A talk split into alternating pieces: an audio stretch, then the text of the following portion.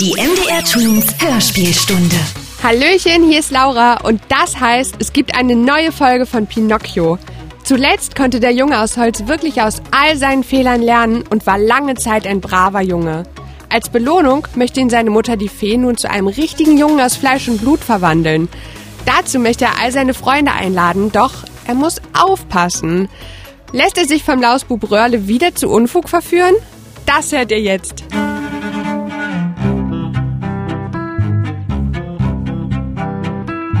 Pinocchio. Die Geschichte vom hölzernen Bengele von Carlo Collodi. Folge 10 31. Kapitel Freund Röhrle Nach dem Mittagessen wollte Bengele seine Freunde im Städtchen aufsuchen und zum Feste laden. Vor dem Weggehen mahnte ihn die Fee und sprach Achte darauf, dass du vor Dunkelheit wieder zu Hause bist. In einer Stunde bin ich zurück, sagte der Hampelmann zuversichtlich. Versprich nicht zu viel, Bengele. Wer zu viel verspricht, hält gewöhnlich wenig. Aber ich nicht. Und erst wenn ich ein Knabe bin. Äh, abwarten. Jetzt bist du noch ein Hampelmann. Wenn du heute nicht gehorchst, ist es dein größter Schaden. Warum? Na, wer nicht hören will, muss fühlen. Das ist wahr. Ich habe es genug erfahren, aber ich mache keine dummen Streiche mehr. Ab warten. Bengele verabschiedete sich von der guten Mutter, sang und sprang und ging zum Hause hinaus. In einer Stunde hatte er wirklich alle seine Freunde eingeladen.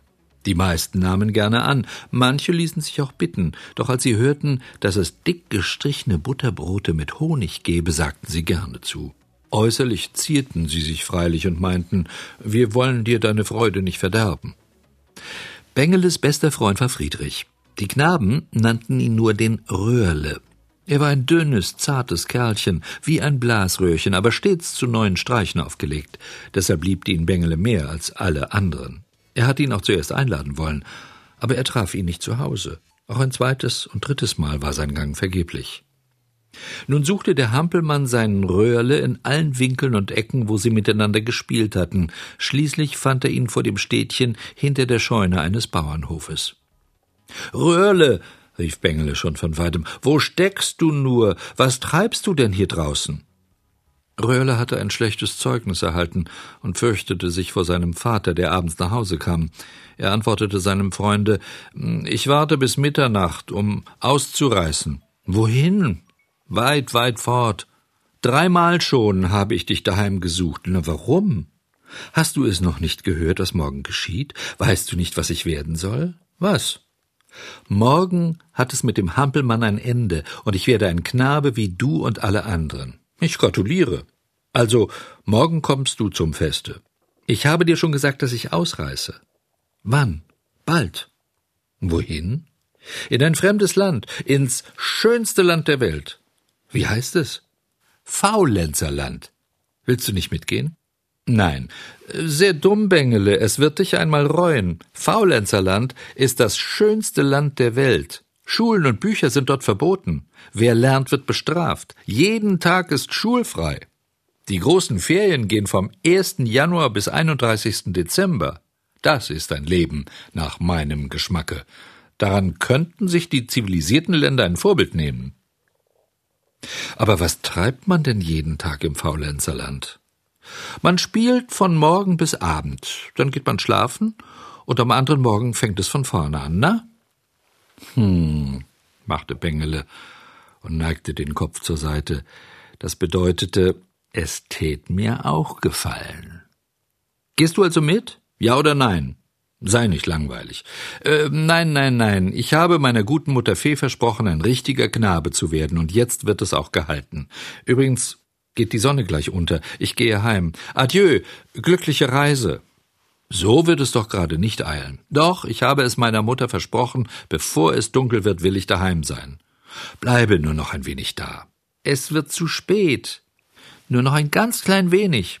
Na, dann schimpft die Mutter Fee. Lass sie schimpfen, sie hört auch wieder auf, sagte der schlimme Röhrle. Gehst du allein oder mit anderen? fragte Bengele. Ach, wo denkst du hin? Allein. Es sind über hundert Knaben. Geht die Reise zu Fuß? Nein, nein, äh, gleich kommt das Fuhrwerk, mit dem man bis ins Faulenzerland fahren kann. Wenn es nur gleich käme. Na warum? Na, ich möchte euch abfahren sehen. Warte noch ein wenig, und du kannst alles sehen. Nein, nein, nein, jetzt gehe ich heim. Warte doch nur noch ein bisschen. Ich habe lang genug gewartet, die gute Mutter ängstigt sich um mich. Die arme Fee, sie wird vielleicht denken, dass dich der Nachtvogel frisst. Na also, sagte Bengele, aber weißt du auch bestimmt, dass es in jenem Lande keine Schulen gibt? Keine Spur davon. Auch keine Lehrer? Keinen einzigen. Muss man gar nie lernen? Gar nie. Ein schönes Land, murmelte Bengele. Schon war er halb gefangen. Ein schönes Land. Ich habe es zwar noch nie gesehen, aber ich kann's mir vorstellen. Na, warum gehst du da nicht mit? Du kriegst mich nicht herum und brauchst darum gar keine Anstrengungen mehr zu machen. Nun habe ich es einmal der Mutter versprochen, ein guter Knabe zu werden. Ich werde es halten. Also, adieu. Einen schönen Gruß an die Schulhäuser, wenn du daran vorbeigehst. Adieu, Röhrle, gute Reise, viel Vergnügen, vergiss deine alten Freunde nicht. Bengele wollte gehen, aber er hatte keine drei Schritte gemacht, so drehte er sich noch einmal um und sprach Sag, Röhrle, gibt es dort wirklich immer Ferien? Gewiss. Weißt du ganz sicher, dass die Ferien vom 1. Januar bis zum 31. Dezember gehen? Na ganz sicher. Ein schönes Land, seufzte Bengele und rückte seine Mütze zurecht. Aber er siegte noch einmal über sich selbst und sagte rasch Also, ähm, adieu, äh, gute Reise. Adieu. Gleich drehte sich Bengele noch einmal um und fragte Wann geht es ab? Gleich. Schade. Wenn es nicht über eine Stunde ginge, dann könnte ich vielleicht doch warten. Aber die Fee, bemerkte der schlaue Röhrle. Jetzt ist es sowieso zu spät und auf eine Stunde mehr oder weniger kommt es nicht mehr an. Armer Bengele, wenn die Fee dich ausschimpft. Macht nichts, ich lasse sie schimpfen, sie hört schon wieder auf. Es war dunkle Nacht geworden. Nach langem Warten sahen die beiden von ferne her ein Lichtlein kommen. Sie hörten Tuten und Blasen, aber es war so leise wie Fliegengesumme. Da, da, rief Röhrle. Was? fragte Bengele. Da kommt das Fuhrwerk. Gehst du mit? Ja oder nein? Man muss dort wirklich nicht lernen? Gar nicht. Wirklich gar nicht. Ein schönes Land. Ein schönes Land, wirklich ein schönes Land.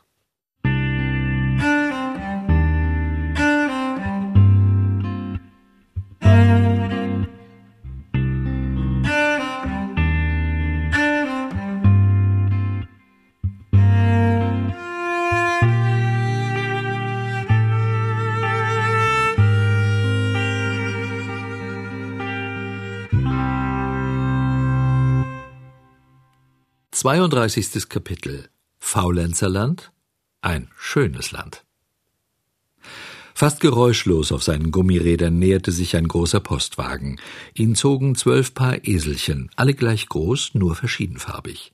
Da gab es graue, weiße, gesprengelte, gefleckte, gestreifte, gelbe und sogar blaue Esel. Man erblickte keine Hufe, denn die Tiere trugen gelbe Schuhe mit Gummisohlen. Und erst der Kutscher, denkt euch, ein kugeliges Männchen, fettglänzend wie einen Butterballen. Sein Gesicht glich einem rotbackigen Apfel, um sein Mündchen flog immer da ein süßes Lächeln, seine Stimme war so schmeichelhaft zart wie das Schnurren der Katze, die sich der Herrin in den Schoß legen will. Alle Knaben waren von der Liebenswürdigkeit des Männleins gefangen, wenn sie ihn nur sahen, stiegen sofort in seinen Wagen und fuhren mit ihm ins Faulenzerland. Auch diesmal war das Gefährt schon dicht besetzt. Die kleinen Faulenzer saßen gedrängt wie Heringe in der Tonne, aber keiner beklagte sich. Alle waren froh, ins glückliche Land zu kommen, wo die Bücher und die Schulen verboten sind. Sie dachten nicht mehr an die Eltern, hatten keinen Hunger mehr, vergaßen den Schlaf und waren voll Freude und Ausgelassenheit. Das Fuhrwerk blieb stehen. Lächelnd fragte der Kutscher den Röhrle Sag, mein Söhnchen, willst du auch mitfahren ins glückliche Land? Natürlich will ich mit. Aber sieh, es gibt keinen Platz mehr im Wagen. Er ist schon völlig überfüllt. Es wird schon gehen, meinte Röhrle. Im schlimmsten Falle kann ich mich auch auf das Trittbrett setzen. Ich habe es schon oft gemacht. Wirklich fuhr er auf dem Trittbrett mit. Und du, mein lieber Kleiner, wandte sich der Kutscher an Bengele, was hast du denn im Sinn? Fährst du auch mit? Hm, ich gehe nicht mit. Ich gehe jetzt heim, ich will lernen und ein ordentlicher Knabe werden. Na, viel Vergnügen und viel Glück. Bengele, rief Röhrle, horch, komm mit, wir wollen ein lustiges Leben führen. Nein, nein, ich bleibe da. Komm doch mit, schrien alle aus dem Wagen. Wir wollen vergnügt miteinander spielen. Ja, aber was wird meine gute Mutter sagen? entgegnete Bengele. Doch schon war es ihm leid, dass er daheim bleiben sollte. Er fuhr mit dem Ärmel über die Augen. Werde mir doch nicht trübsinnig, sprach da das dicke Männchen, komm mit ins Land der Freude. Bengele tat einen tiefen Seufzer, dann noch einen und einen dritten. Er war besiegt und sprach Macht mir ein wenig Platz. Ich fahre mit. Es ist alles besetzt, sprach das Männchen, aber du sollst sehen, wie gern ich dich habe. Komm und setz dich auf den Kutschbock. Und sie? Ich gehe zu Fuß nebenher. Nein, nein, das gebe ich nicht zu. Äh, dann setze ich mich lieber auf einen Esel und reite, sprach Bengele. Gleich sprang er auf den ersten Esel, rechts an der Deichsel. Der aber bäumte sich und warf ihn ab. Das Gelächter und das Spektakel der Knaben hättet ihr hören sollen, aber das fette Männchen lachte nicht. Gelassen ging es auf den widerspenstigen Esel zu, tat, als sage es ihm etwas Liebes ins Ohr, biss ihm aber in Wirklichkeit die Ohrenspitze ab. Bengele war von seinem Falle wieder aufgestanden, er schämte und ärgerte sich. Noch einmal schwang er sich elegant auf den Esel. Alle Knaben im Wagen bewunderten den Hampelmann. Sie riefen brav gemacht, Bengele, und klatschten ihm Beifall. Die Reise ging weiter. Gleichmäßig trabten die Eselchen dahin. Bengele fühlte sich schon ganz sicher im Sattel und dachte nicht mehr an die Bosheit seines Reittieres. Da fiel dem Esel eine neue Schlechtigkeit ein.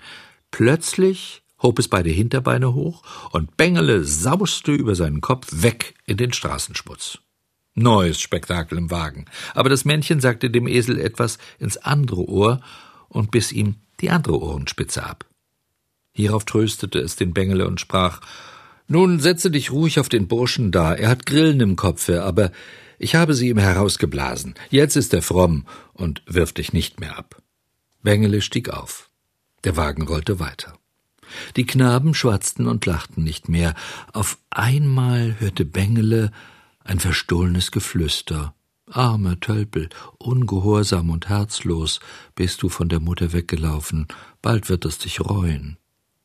Bengele bekam Angst und schaute sich nach allen Seiten um. Es war niemand zu sehen. Die Esel trippelten gleichmäßig weiter.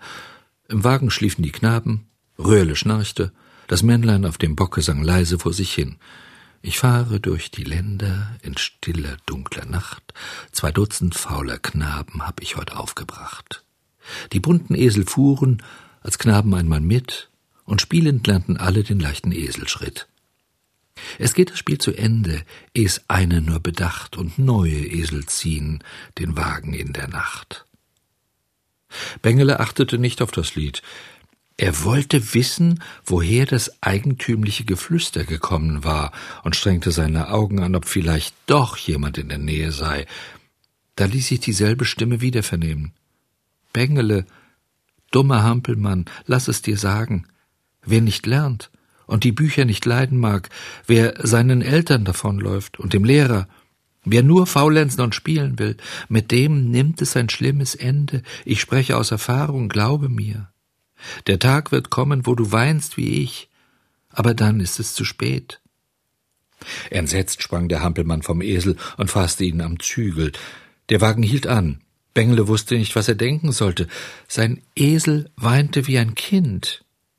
He, Herr Kutscher, rief Bengele, was soll das heißen? Der Esel da äh, kann ja weinen. Lass ihn weinen, er wird auch wieder lachen. Gut, aber wer hat ihn zum Sprechen abgerichtet? Er hat von selber ein paar Worte gelernt, weil er drei Jahre lang mit dressierten Hunden zusammen war. Du armes Tier. Hihi, rief der Kutscher und schwang die Peitsche. Wir können keine Zeit verlieren, weil mal ein Esel weint. Setz dich in den Sattel. Vorwärts. Wir haben noch einen weiten Weg. Bengele gehorchte ohne Widerrede. Der Wagen fuhr weiter, und am anderen Morgen kamen sie glücklich ins Faulenzerland. Wie dieses Land gibt es kein zweites auf der ganzen Welt. Hier wohnen nur Knaben. Die Ältesten sind 14 Jahre alt, die Jüngsten etwa acht Jahre. Auf allen Straßen geht es lustig her. Da ist ein Spektakel und ein Gebrüll, dass man die Ohren verstopfen möchte. Überall sind Knabenscharen. Die einen spielen mit Knallfröschen, andere Kreisel, andere aller Art Ballspiele, andere fahren Rad, wieder andere haben ein Schaukelpferd. Hier machen sie blinde Kuh, dort drei Mann hoch oder Hasch Hasch. Die singen, die schlagen Purzelbäume, da läuft einer auf den Händen, dort schlägt einer ein Rad, hier marschiert ein strammes Generälchen mit Papierhelm und Holzsäbel. Sie schreien, lachen, fuchteln mit den Händen. Der eine pfeift, ein anderer singt, und ein dritter ahmt sogar die Hühner und Hähne nach. Kikeriki! Der Lärm ist ohrenbetäubend, die reinste Hexenküche. Auf allen Plätzen gibt es kleine Theater, die von Morgen bis Abend überfüllt sind. An den Häusern sieht man mit Kohle und Kreide allerhand Unfug angeschrieben. Hoch Faulenzerland. Vier wohlen keine Schule mehr. Fort mit den Rechenbiechern. Merkst du, kleiner Leser, wer das geschrieben hat? Bengele, Röhrle und die Kameraden, die mit dem Männchen kamen, wurden bald mit den anwesenden Faulenzern bekannt. Sie machten überall mit und waren bald die glücklichsten Kinder auf der Welt. Wie der Blitz flog die Zeit dahin, mit Spielen und Späßen. Wie schön ist jetzt das Leben, sagte Bengele, so oft er den Röhrle traf. Siehst du, meinte dieser einmal, ich habe doch recht gehabt. Du wolltest heim, zu deiner Fee und lernen. So eine Verrücktheit. Dass du heute nicht in der langweiligen Schule sitzest, hast du mir allein zu verdanken. Und wie musste ich mir Mühe geben, bis ich dich so weit gebracht hatte? Aber nun siehst du ein, dass ich eben doch allein dein guter Freund bin. Ach, es ist wahr, Röhrle, gestand Bengele, ich verdanke dir mein Glück. Aber weißt du auch, was der Lehrer einmal über dich sagte? Na, er warnte mich und sprach, verkehre nicht mit dem Röhrle, er ist ein schlechter Kamerad und verleitet dich nur zu bösen Streichen. Ach, der dumme Lehrer, bedauerte Röhrle, er hat mich nie leiden können, ich weiß es wohl, darum hat er mich immer verleumdet. Aber ich verzeihe ihm und will es vergessen. Du bist ein guter Kerl, sagte Bengele, umarmte herzlich den Röhrle und versprach ihm ewige Freundschaft. Das kann doch gar nicht gut gehen. Von fleißigen Stadt ins Faulenzerland. Ein Paradies für Kinder. Allerdings hat Pinocchio mal wieder gegen die Regeln verstoßen und setzt damit aufs Spiel, ein richtiger Junge zu werden. Die Zeit in Faulenzerland gefällt ihm aber ja super. Doch es lauert eine schlimme Krankheit, die auch ihn nicht verschont. Und genau darum geht's in der nächsten Folge. Die Geschichte hat Carlo Collodi geschrieben und vorgelesen wurde euch von Jürgen Schulz. Bis zur nächsten Hörspielstunde, eure Laura. MDR Twins Hörspielstunde. Wir funken dazwischen.